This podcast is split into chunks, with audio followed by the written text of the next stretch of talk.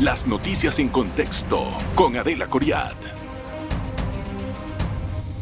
Bienvenidos, gracias por estar en contexto. Hoy es voto 24.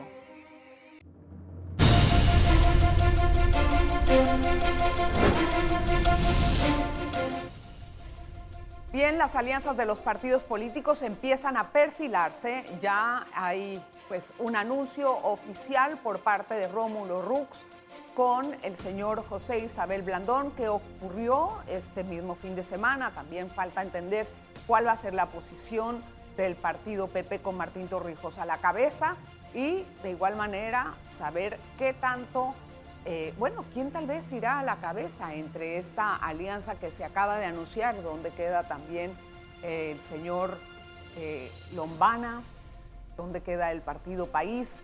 Todo esto vamos a conversarlo con nuestro invitado, Jaime Porcel, a quien le agradezco muchísimo su presencia. Gracias, don Jaime, por estar con nosotros. ¿Cómo está, don Jaime? Un fin de semana agitado tuvimos, ¿ah? viendo con mucho interés lo que está sucediendo en esta política que empieza a aclararse aclararse. Bueno, la alianza de ayer era algo esperado. ¿Estamos de acuerdo o para usted fue una sorpresa? No tanto como sorpresa, pero ellos sí habían cada uno por su lado dispuesto a salir a tocar otras puertas, debido a que según el mismo Blandón no levantaban suficiente intención de voto, hablaban ellos incluso de cerca de un 10%, y con una alianza así será difícil eh, aspirar a ganar en el 2024. O sea, ¿Quiere decir que faltan otros actores para poder lograr una consolidación? Pero tienen que apurarse, porque ya, arrancó a la alianza esta a anunciarse y eso los demás empiezan a mirarse diciendo, bueno, ¿y nosotros dónde estamos? ¿Cuándo vamos? ¿Qué hacemos? Recordemos también de que el propio eh, Blandón habló de que él había tratado de hacer alianza con eh, la gente de Lombana y su movimiento Otro Camino, sin embargo, habían sido infructuosos y salió incluso un poco escaldado del intento. Sí, pero entonces el Lombana después le ripostó como diciendo, mira, quedaron ustedes con más de lo mismo, o sea, ustedes dos son más de lo mismo. Ahí me surge a mí como una inquietud y es decir, ¿para qué negocias con alguien si es más de lo mismo? Sí, porque realmente una de las banderas del movimiento Otro Camino fue, sin lugar a dudas, el hecho de no aliarse con los políticos tradicionales. Sin embargo, una vez sale del hospital, le inician conversaciones con un nivel de seriedad con un partido que puede ser catalogado, el partido arnulfista, panameñista, revolucionario auténtico de hace 60, 70 años atrás, tiene eh, décadas de estar eh, pujando, a veces siendo gobierno, incluso han sido gobierno, a ver, cinco veces, ¿verdad? Cinco, seis veces han sido gobierno, y entendemos que Endara también fue una expresión eh, arnulfista en el, en el asunto, ¿no? O sea que, que queda en el aire hasta qué punto eh, Lombana, que es una de las grandes preguntas, está dispuesto a escuchar otros países o otros partidos o está dispuesto a irse solo. Sí, pero él, ha tenido, para terminar con el tema de Lombana, él ha dicho muchas veces que no negociaría con partidos políticos tradicionalistas. Y yo creo que no hay más tradicionalista en el país que, que bueno, uno de los más es el panameñismo, como usted lo dice. Entonces, ¿qué estoy viendo? Eh, en, relación a esa conversación? ¿Una alianza país o una alianza para ir juntos o qué tipo de conversación era eso? Después él sale diciendo, insisto, él es más de lo mismo. Sí, la verdad que tú lo mencionas, no sé en qué sentido cuando mencionas a país, porque el, único, el único, Alianza país del sí, país. Sí, yo lo entendí, yo lo entendí, yo lo ah, entendí. Porque, pero si bien retrotraigo un poco la ligera confusión mía es que el único partido que no es más de lo mismo, el único partido que no es más de lo mismo es País, que es el Partido Nuevo. Sin embargo, sin embargo, él no muestra intenciones de abanderar aquel movimiento antipartido que sí muestra eh, Lombana y que le dificulta, por supuesto, hacer alianzas con quién. Ok, ¿con quién va a quedar País? Además de eso, entendiendo que como es un partido nuevo, obviamente no representa lo que usted acaba de decir pero tampoco se sabe qué representa en el electorado. Bueno, el país tiene la, prácticamente la obligación de examinar la posibilidad de irse solo, de irse solo. Eso, sí, sí, sí. ¿Y qué puede ser? Bueno, bueno, ah, también Lombana estuvo solo, también Rubén Blades en el 94 estuvo solo. Hay partidos que deciden por conservar su pureza o por las situaciones electorales que se presentan, no irse en alianzas. También el PRD en el 94 tuvo una alianza muy débil con, con, el PALA, ¿verdad? Que, le, produjo 5.000, 6.000 votos. O sea, hay partidos que en un momento dado deciden no irse solo para qué. Número uno, para consolidar su fuerza. Número dos, para, para crecer a lo interno como partido. El problema que tienen ahí es tú cómo sobrevives a ese 2% que te implica 550 mil votos. No, no, no es fácil. Y es incluso una especie como de espada de Damocles que se le pone a los partidos que empiezan apenas a jugar en un juego donde la partidocracia tiene ventajas. Sí, es verdad, pero ¿cuántos votos? O sea, ¿cómo se hace una alianza para saber quién va a la cabeza y cómo yo decido, siendo un partido eh, nuevo, hace de cuenta, ¿no? Como país, si ir juntos o no. También tengo que ver qué nivel de aceptación yo tengo y qué chance tengo al menos de poder permanecer o sobrevivir como partido. ¿Cómo se hace una alianza? Es un gran tema de las personas que estudian precisamente la, política electoral. ¿Cómo se hace una alianza? En primer lugar, todos salen diciendo, no, esto no es para ganar el gobierno, esto no es una alianza política, esto es algo más, todos, todos, ese es el, discurso eh, usual, ¿me explico? Pero eh, en la realidad una alianza empieza a tener sentido cuando tiene oportunidad, en primer lugar. En segundo lugar, aquí en Panamá no es difícil el asunto ideológico, salvo algunas pequeñas aristas de que si yo soy pro, familia y anti-LGTB más, o si yo soy eh, contrato minero, ahora está en la, media, está, en, el epicentro de la lucha, como les, estaba acusando Lombana al grupo de la nueva alianza extra RR y Blandón, ¿verdad? Eh, que empiezan a definir un poco el panorama ideológico hacia dónde tú vas, pero además de eso, o sea, ¿cómo nos sentamos juntos? ¿Cómo negociamos los puestos? Por ejemplo, ahora la, gran presa es la alcaldía de Panamá, que generó precisamente una, crisis en un país que ya desde temprano propuso a la alianza que ellos decidieran la nómina presidencial, pero que él quería el, puesto para Ricardo Rodríguez en la, en la, para la alcaldía de Panamá. Lo condicionó, de hecho. Vamos a seguir del, del, tema. Déjeme hacer una breve pausa primero, Jaimito. Regresamos enseguida para poder analizar todo el contexto político.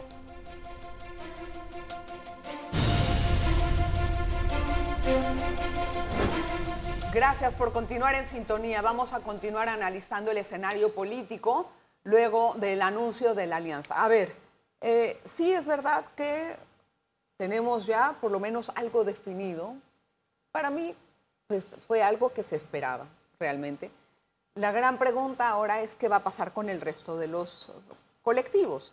Ya dijo PRD que el 17 del próximo, el próximo 17 van a anunciar ellos su mancuerna de vicepresidente o tal vez algunas otras em, negociaciones o alianzas que estén haciendo. ¿Cuál es en este momento la posición del PRD? ¿Cómo los analiza? Bueno, yo leí con mucho cuidado, pues está muy críptico todo, ¿no? Sí, está muy ¿ah? críptico. Todos bueno, todo el mundo lo hace así, ¿no? Todo el mundo conversa con todo. Incluso eh, la, alianza de ayer eh, tuvo algo de sorpresa. Se dice y no se dice todo. Sí, exactamente, exactamente. ¿Qué, ¿Cómo leo yo el... Número uno, número uno. Yo el fin de semana estuve viendo un recuento de la postura dura anti-Martinelli del candidato José Gabriel Carrizo. Un recuento, cinco alusiones eh, metidas en, 30 segundos.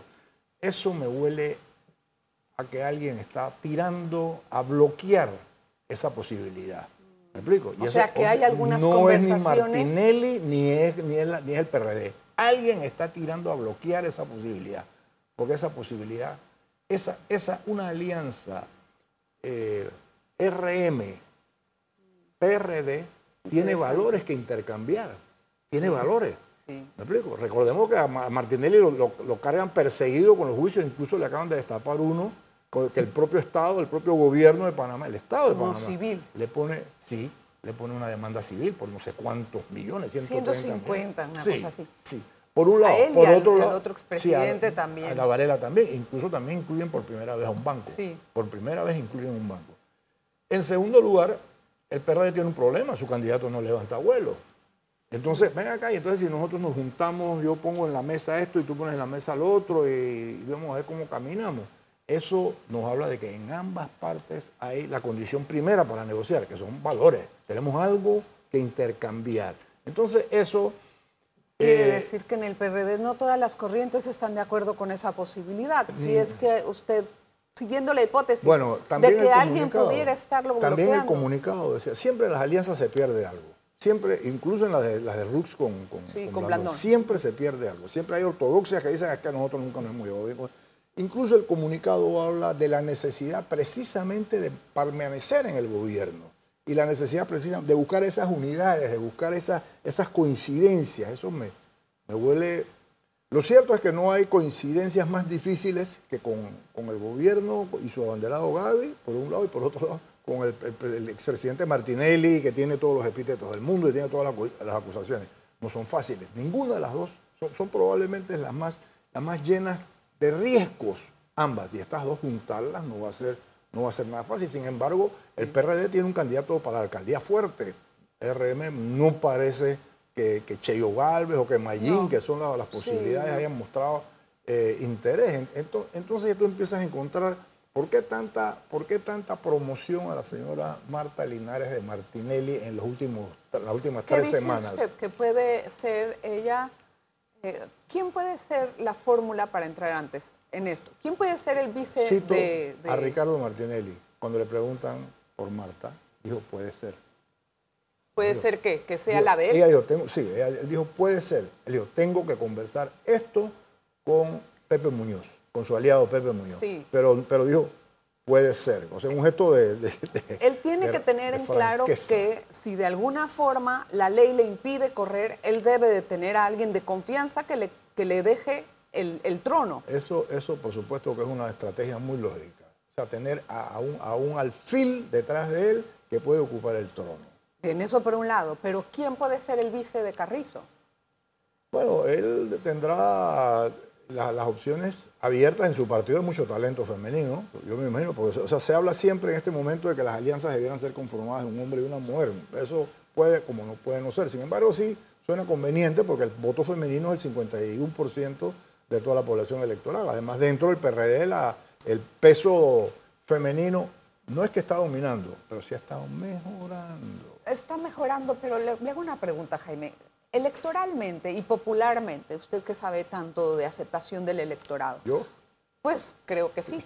¿Cómo influye toda la discusión del contrato minero? ¿Qué tanto le pesa al gobierno actual esa situación de conflicto que se ve en las calles versus la insistencia de aprobar? ¿Cómo se entiende Bueno, esto en el lo- electorado? En lo personal pienso que demasiado. Pienso que está pesando, ya, ya empezó, y ya, ya vemos que esta semana está anunciada para eh, eh, Cierres, eh, conflictos, conflictos en la calle, sí. protestas, No, además que eso, la verdad, Entonces, entonces yo creo que, que el sin embargo el gobierno tiene la opción, nada fácil, de retirar el contrato y volverlo a la, ne- a la mesa de negociación.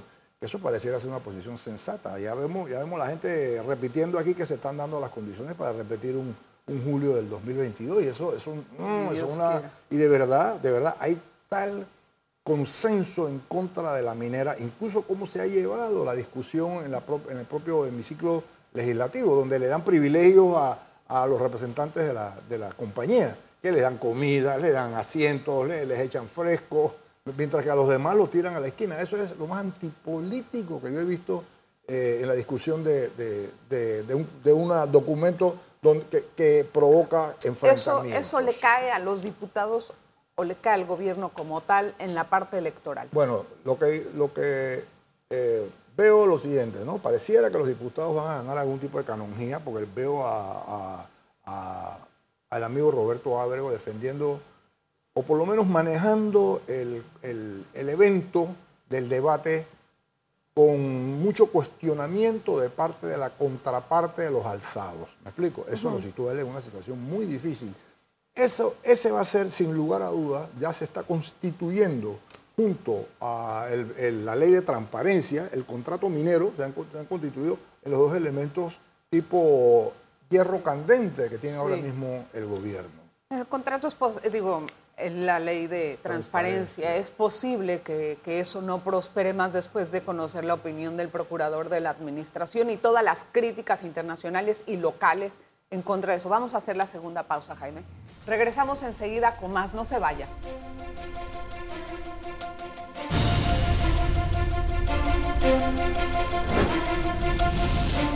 Gracias por continuar en sintonía. Hoy en contexto tenemos a Jaime Porcel, analista político, tratando de hacer un análisis no solamente acerca de las alianzas, sino del acontecer nacional. Eh, entonces, ¿usted cree que a pesar de las críticas que hay en el contrato, mire, le voy a decir una cosa interesante, Martinelli se ha pronunciado a favor de eso. ¿Le ha afectado a él el electorado, la popularidad o la intención de voto como, como primordial a la cabeza? Por ahora no. Él tiene un voto muy duro. Él tiene un voto muy duro, pero por ahora Pero el PRD también tiene un voto muy duro. No, el, PRD, el PRD está por conseguir.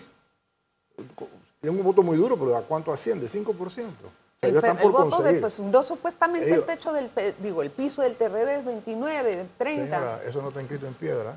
Oye, eso no es que ellos lleguen a la, a la, elección y dicen, yo tengo aquí mi 30%, ya yo lo puse. No, eso hay que crearlo. Aquí ellos con, ellos con, con, con Jaén, Duque Jaén, en el 1989 bajaron a menos de 20%. ¿Me explico? ¿Y esta vez cuál con, es? Con, con Navarro estuvieron a nivel del 27%. Ellos ahí sí han estado, a partir, obviamente, la condición de, la, del, del, 89 no fue una condición regular, ni la elección fue regular, ni la situación de Antinoriega que los llevaba a ellos a situarse en una esquina también como aliados, eh, fue regular. Eso, así que no, no es bueno tomarlo todo esto, si hay algo que no sirve para pronosticar el voto, es la historia. Si no, mm. preguntemos a la democracia cristiana, no que sacó 40%, no, en 89 sacó 40% y en el, en el 94 3%. Bien, porque yo veo que mucha gente que viene a, o sea, que hace este tipo de análisis se basa en las trayectorias de votación de los partidos. en la mesa las aritméticas electorales incluyen también los adherentes. Los adherentes. Si fuera por adherentes, el PRD siempre fuera, eh, eh, se ganaba la, contienda y eso no, ha sido así. ¿Qué le conviene hacer a Martín?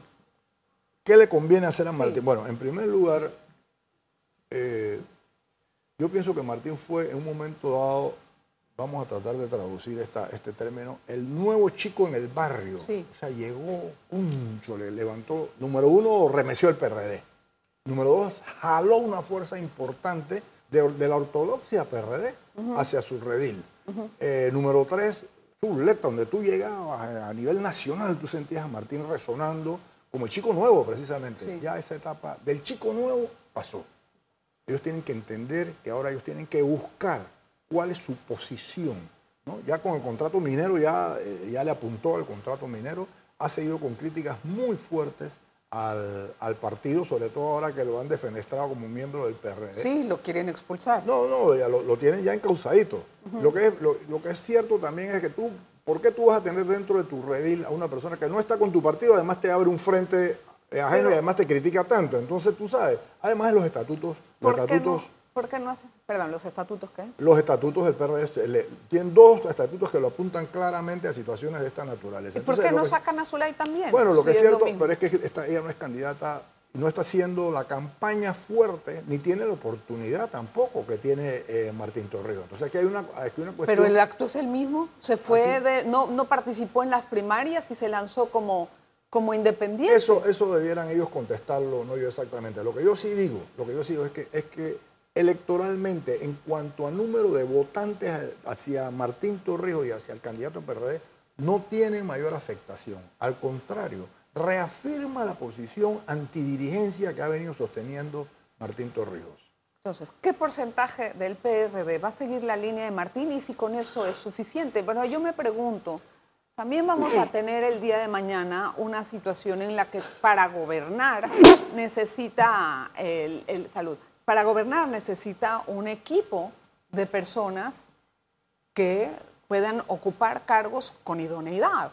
El PP es un partido pequeño, o sea que si ya gana Martín Torrijos va a poner en puestos claves, tal vez copartidarios de él, no necesariamente de la plataforma. A mí lo que más interesante, eso, eso es una especulación demasiado a largo plazo, porque primero, Tendría, primero tendría que, vencer a Ricardo Martinelli o, al, candidato que, que, muestre posibilidades. A mí lo que más me llama la atención de la campaña de, Martín Torrijos de Espino es, si tú me dices a mí, ¿quién está buscando eh, apelar a la debilidad de Martinelli? Yo, mi contestación es, todos están diciendo que ponen más empleo que lo que pone Martinelli, todos están diciendo que te ponen más chen chen, eh, específicamente Rómulo en el bolsillo que te lo que pone Martinelli. Que eso es, esa, esa parte es muy difícil de vencer porque ya Martinelli lo demostró. Sin embargo, sin embargo, Martín está apelando a aquel candidato humanitario, aquel candidato con solidaridad, con compasión por los que menos tienen eh, además, ya con una figura, eh, aparece con unos lentes que le dan cierto tono de madurez. Este no es el chiquillo de 40 años que teníamos hace 20 años atrás, ¿verdad? Sí me he fijado en los lentes, casualmente. ¿Verdad? A mí, me, parece, yo estoy de acuerdo, me parece que le, da un tono de madurez y me, gusta cómo se ve. Se ve bien en lentes, se ve más intelectual. Entonces, sí, además le da madurez. Acordamos que la, otra vez Mireya les decía Martincito, qué buen muchacho Martincito, y con ese Martincito se lo fue llevando. Bueno, ya tiene más años el y también, y también habla sin, sin, incluso en el debate contra la dirigencia del PRD, eh, no pierde la compostura, no se, no, se enardece, no, no, destila odio, lo que destila es una posición profunda. Lo que yo, para terminar, lo que, yo, lo que yo digo es que me gusta cómo enfrenta a Martinelli, me gusta por qué, por qué lo ataca, es, me parece correcta. Sin embargo, sin embargo, a veces pudiera escurrirse hacia la lelazón. Mm. Mire, hay algo que me, me preocupa más que todas estas alianzas y realmente es, para poder gobernar bien y hacer los cambios estructurales que necesitamos para la próxima, el próximo quinquenio, no son necesarias alianzas de dos partidos. Es necesaria una alianza en la que todos los partidos puedan mirar hacia el mismo sitio. Si no, el país va a atrasarse en muchos sectores y no va a poder salir adelante como un país realmente con un norte desarrollado. Y eso no lo estoy viendo ahorita mismo en la política. Estamos muertos, estamos muertos. Si tú esperas unidad en una sociedad desigual, una sociedad por naturaleza dividida entre, entre unos pocos que tienen mucho y unos muchos que tienen poco o nada, eso no es posible. O sea, tú necesitas una especie como de, como de liderazgo creíble, una especie de liderazgo compasivo, una especie de liderazgo además que, que, tenga la habilidad precisamente de llamar y sentar en una mesa a fuerzas adversas. Entonces yo vuelvo y te insisto, me parece, y disculpa que, que redunde tanto, que yo no he venido aquí a defender a, ni atacar a nadie tampoco. Estamos pensando entonces en un liderazgo que, que, tenga en una mano la, la, bondad, que tenga en una mano la comprensión por los que menos tienen y tenga en otra mano la, el, el el sector productivo. ¿Me explico? Que también, O sea, tú necesitas una persona parada en el centro. ¿Sabes cómo se llama eso? ¿Sabes cómo se llama eso? Se llama socialdemocracia. Bueno, pues es que sí, el país necesita una corrección en ese sentido, Jaime. El que no lo quiera ver está equivocado, pero yo no me iría a la, a la esquina más ácida o más candente de la izquierda porque yo no lo veo así. Además, lo que yo pienso es que la corrección debe de ir en el tono de la proyección del país, hacia dónde va. Tú sabes que aquí nosotros el escenario político se define así, una ultraderecha con, con eh, discursos estilo Romulo Rux, estilo Melitón Arrocha, con una izquierda de centro, con un discurso... ¿Qué es el de Martín? ¿No? Una, izquierda de centro, el discurso más torrijista que hay ahora mismo lo tiene Maribel Gordón, que habla precisamente del desarrollo de la pequeña y de la mínima empresa, el del, capital, del capitalismo industrial. Está planteando sacar el dólar de la moneda. Yo no he visto ese planteamiento, ¿no? perdona, yo no he visto ese planteamiento. No está planeando. Yo no he visto ese planteamiento. Lo escuché el otro día, lo estoy confirmando. No, no, lo he visto. No creo que lo haga, porque eso es una cosa totalmente absurda. ¿Cuál es la? Sacaría del, Entonces, o sea, ahora mismo es la, para mí es la, la centro, el centro el centro es el que está llamado a generar un, concierto de fuerzas que, dentro de la división, porque aquí vamos a seguir peleando ricos contra pobres, vamos a seguir peleando eh, calle abajo contra eso, si esa es la naturaleza del sistema. Y es allí, precisamente es allí donde está la evolución del sistema, en esa pelea de, de, calle abajo contra calle abajo, ahí es lo que sale ese vector, que ese, ahí es donde está el vector de la historia. Bueno, vamos a ver qué es lo que sale más adelante. Otro día podemos conversar acerca del tema de del centro. Gracias, Jaimito. gracias. Gracias por estar con nosotros, de verdad. Qué amable. Gracias a usted por su audiencia cada noche.